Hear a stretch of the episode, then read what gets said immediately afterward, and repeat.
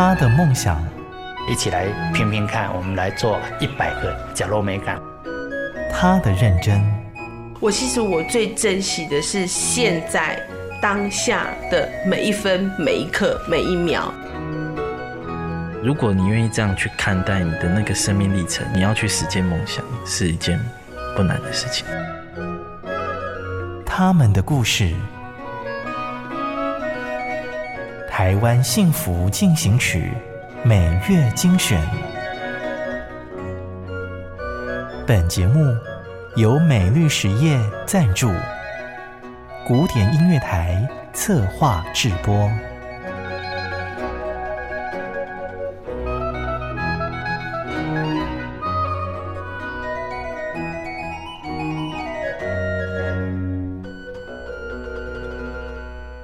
现在收听的是《台湾幸福进行曲》，我是节目主持人廖婉君。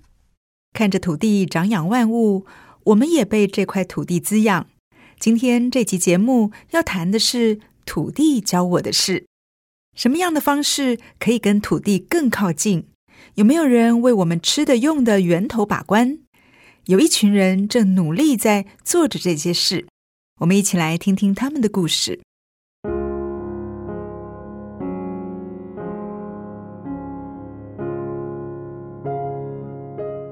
台湾幸福进行曲，竹山就是我的靠山。我是林家宏，A.K.A. 竹山竹野内丰，自带竹背景的男人。半头长发，留着山羊胡，骑着重机，很像日剧明星的酷酷男子林家宏，是传统竹业的第二代。他说，以前的竹子是一车一车的往山下运。后来竹叶萧条，上山的路仿佛变得很陡。你是竹山的孩子吗？对对对，我竹山人。爸爸会取那个竹枝修理你吗？哦，以前一定会啊，一定会。对对对，尤其是我们家是做条状物的东西，就是不乏武器可以来修理，就是调皮吧。因为乡下嘛，就是你很多东西都可以发挥啊，溪边啊、山里呀、啊，然后有各种东西你可以就地取材就可以拿来玩的东西是比较多的。小时候你对竹子有感觉吗？有感觉，是每天早上都会听到很大声那个竹子的楼梯盖响啪这样的声音，就是整台载竹子的车，他们要卸货的时候，然后从上面整个滚下来的声音，对那个印象是很深刻。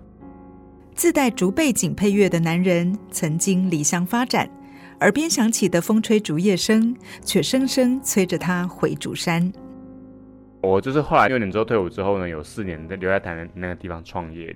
是后来家里面发生一些事情之后呢，我妈才叫我说：“哎，你要不要回来看看？要不然工厂他们想要收起来这样子。”后来我回家之后发现有非常多的原本是竹材行的二代，他们可能也没有打算要回来接手，所以呢，就包含像是山上的竹农，他们的年纪也都是很大的。你就会看到这整个产业其实是慢慢整个在衰退的。其实我记得曾经有人跟我讲过，你要看一个产业是不是没落，是你要看它有没有成立一个博物馆，对啊，所以竹山有竹子博物馆，它表示说它是已经是已经进入到它变成是一个文化而已，它已经没有产值了，所以就是我们就是在这个文化跟产值之间去做平衡，就是希望可以找到属于竹子的一个出路。所以那时候呢，有意识到这点的时候呢，其实竹子已经整个没落得很严重。看着父母留下的机器在空转，林家宏脑海里浮现的却是打磨精致又创新耐用的竹艺品。因为那时候我们发现一个重点，就是做竹子的人很少，所以如果我们做的话，就是变成是唯一一个在做的。那以这个产业别来看的话，我自己当时觉得很酷了，就觉得哇塞，这个真的是太酷了，应该有机会可以再做很多不一样的发展。所以那时候就觉得应该可以持续做下去，但是是用我们自己的。观点跟角度去重新检视这个主产业。如果我们可以在上面同时找到我自己的兴趣的话，我觉得那个是一个很好玩的一件事情。那我自己的兴趣就是像很喜欢户外活动、露营啊、登山啊、健行啊等等，同时又可以把我的产品融入到跟我自己的生活相关，它就会变成是一种自己然后生活里面开发这些产品的乐趣跟来源。带着满腔热血，林家宏准备产业转型的第一步，不是先找到外面的消费者，而是如何跟家里面的父母沟通他的想法跟做法。我那时候回来就想要改变，要改机器。啊，每次我跟我妈说，哎呀妈，这机器还改，然后我妈就会唠上那一句话，就说机器改的起，你来归档啊，你凭什么就回来说要改变？所以这件事情其实在沟通上面有难度。爸妈算传统吗？呃，传统，对，算，但是他呃传统之中又又又有蛮多的包容的，他们都会发现就是儿子很任性，可是他们也都啊也都习惯习惯的。那后来呢，他们也。渐渐的能够接受了我们要改变的一些想法，因为他后来发现说我们做了很多事情，其实啊他们都有看在眼里，那后来才慢慢的接受啊这些机器真的要改变，然后才有办法让整个产业延续下去做。随手拿起一只竹子做成的耳耙，质感细腻，林嘉宏的脑海里浮现了阿嬷的身影，好像在提醒着他，创新这条路不能忘本。早期我阿嬷呢是祖上第一个会做耳耙的人，那后来呢，就是因为呃我阿嬷她可能年纪大了，然后也没有人想要承接她的耳耙，然后后来呢，她的耳耙就转交给另外一个工厂去制作。那哎，好险，在这个时候有一些转机，就是这个工厂他们很愿意去接手这个耳耙，那可以程序就是继续做下去。然后我们就是前一阵子就是再重新把这个耳耙拿回来重新设计，然后变成我们自己的产品的一部分。那其实也是延续着，就是啊、呃，我阿妈他们那那一代的手艺，然后要继续做下去这样子。我觉得这个就是竹工艺里面它应该要保有的成分，就是呃，我们保护的是旧的手工艺的一个一个技术，那我们用新的生活模式去诠释，让它出现在我们自己的生活范围里面。我觉得这个是我觉得最大的一个乐趣吧。从竹制耳耙的启发，林嘉鸿联想到了竹制棒针。早年手工编织的时代，棒针扮演了不可或缺的角色。如今成衣当道，棒针已不常见。林嘉鸿要为这个竹制商品找到另外一条出路。就一开始的想法就是，我们把我们的那个竹子棒针，然后把它变成就是，呃，跟社会企业结合。那时候没有社会企业这个概念。发现这是一个很不错的一个 idea，所以那时候我们有找了就是爱正希望基金会一起合作，然后我们找到一些毛线供应厂商，然后再加上我们自己的棒针，然后去做这件事情，发现是可行的。就包含像是日本他们有 knitting coffee，就是他们在咖啡店打毛线衣，那那是一个很有趣的画面，所以我们就想说可以用这种方式去呃转出自己的一个打毛线的一个文化。所以我发现这是一个很好的一个方式，所以那时候呢，我就开始重新设计了这个这套这整个过程。那希望它可以跟我们很多的呃一些机构啊团体合作，我们共创这个这样子的一个概念。后来才知道说哦，这样叫社会企业。老竹总会凋零，但旁边的嫩竹正探出头来。脑筋动得快的林家红，化被动为主动。锁定一件事情的核心价值，再把可以做这件事情的相关人都串起来，最好还能够对社会有一些贡献。南投竹山的竹叶正以全新的姿态往更高的蓝天重新茁壮。其实现在的竹制品跟以前已经不一样了，然后再加上呃，现在我们很讲究就是净零跟减碳的这些概念的话，那大家也慢慢的能够接受说，哎，我们的礼赠品也要。赠送的是一些，就是呃跟自然素材结合的产品，而不是一昧就是哦塑胶射出啊，或者是一些工业化的东西。那我们使用的这个目的就是希望可以透过你改变家里面的环境的同时，那你也对你自己的环境可以有所提升。所以我觉得可以透过这种方式去让大家把竹子带进生活。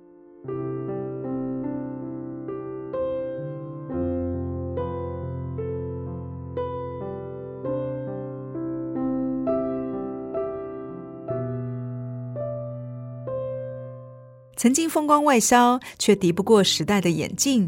南投竹山的传统竹业荣景不再，但是有一间竹艺工厂不一样，它要带着竹子变身，跨越时代，用年轻人听得懂的语言，把竹制品变潮，还要传达节能减碳的价值。那个曾经修过飞机、卖过潮梯、办过路跑、顶着一堆斜杠的那个男人林嘉宏回家乡了。这台就是全自动在把牙刷雕刻出呃刻出来的一台机器，我们可以从玻璃窗那边看一下。全世界应该有二十个以上的竹牙刷品牌，那大部分呢都是在中国大陆制作。那台湾使用台湾的竹子来制造，应该是只有我们。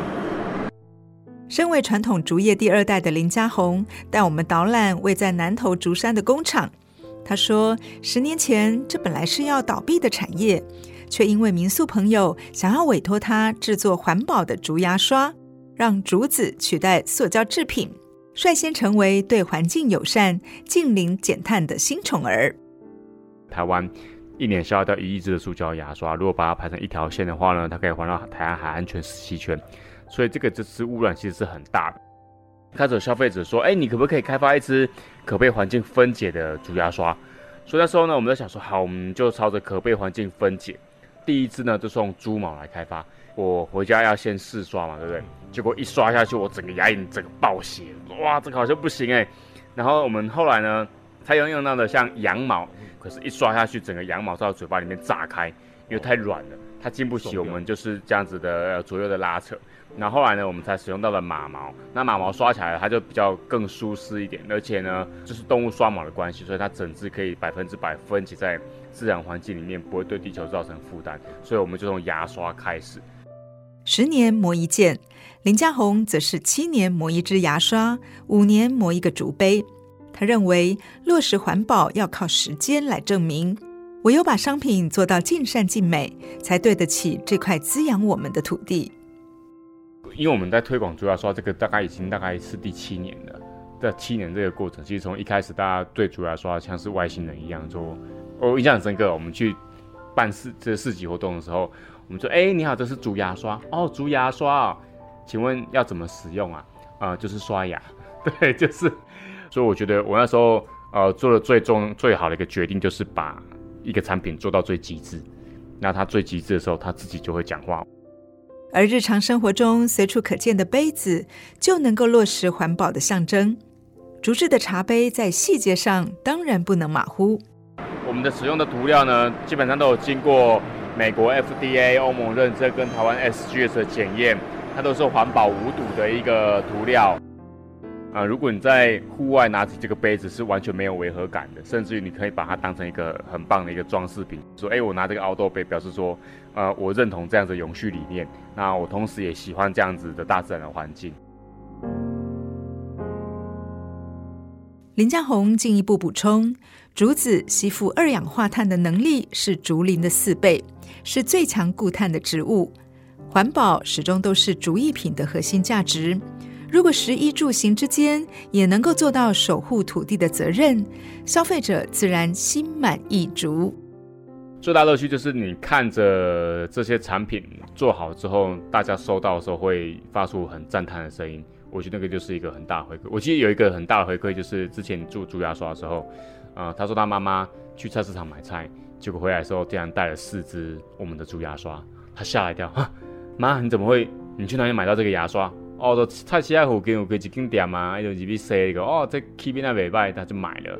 对，我觉得哎，这个是一个很大的回馈，因为他其实已经开始进入到在大家真实的生活里面。那我觉得这个就是最最真实的，它就变成不是一个文创品，它是一个真真实实的生活用品。那它也可以升级成医疗等级的用品。那我觉得这是一个最大的回馈。林家宏也从他喜爱的户外登山开始推广。甚至进入到百越山屋、天池山庄去布展。其实我们一直对跨领域连接这件事情都一直有在做。哎，天池山庄它就是一个只有你登山的人才会到达的一个地方。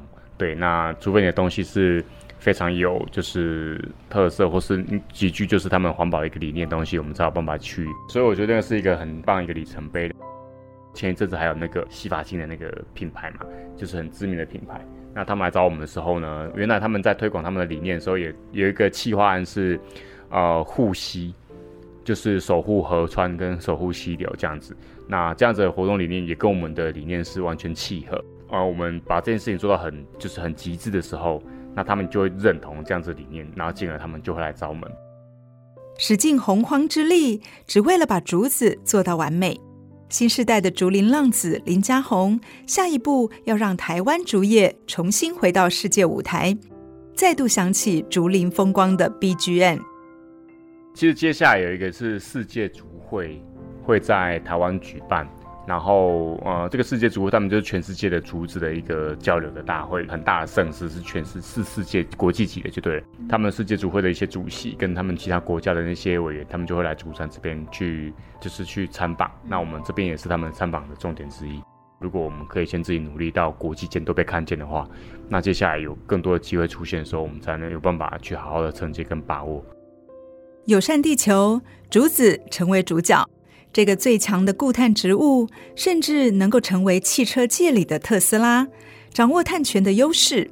林嘉宏自豪地说：“竹上竹业这一块，呃，我觉得开始会慢慢的有有所改变，包含就是可能有一些年轻人他们也对竹子这件事情有更有概念、有印象嘛啊，然后再就是很多的产业链里面有一些二代也慢慢的回流了，因为竹子它是。”呃，公认最佳、最环保的素材嘛。那接下来下一个世代，我觉得也会是竹子的世代，因为它是呃最强固碳的一个植物。在这个时段，你愿意回来接的话，那其实未来对你来讲是一个非常好的一个优势。你其实做的就不只是呃贩售那些竹笋啊，或是竹材料，不是，你是可以去把你的那些固碳的数据转化成碳权，那你就会是一个。非常有前瞻性的一个一个产业，我只能这么说。你等于说是竹子，就是呃汽车界里面的特斯拉，应该是这样看。我到时候就卖光卖碳权，我可能就会能够养活一家人了。下一个世代是竹子的世代，南投竹山的竹业正以创新之路迎向未来。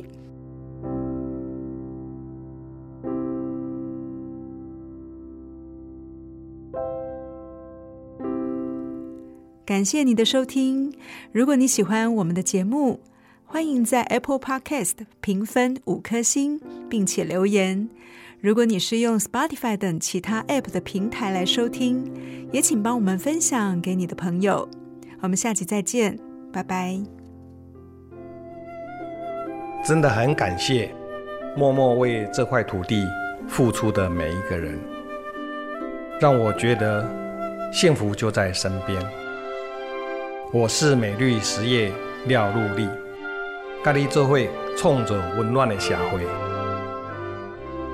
美绿实业与您共谱台湾幸福进行曲。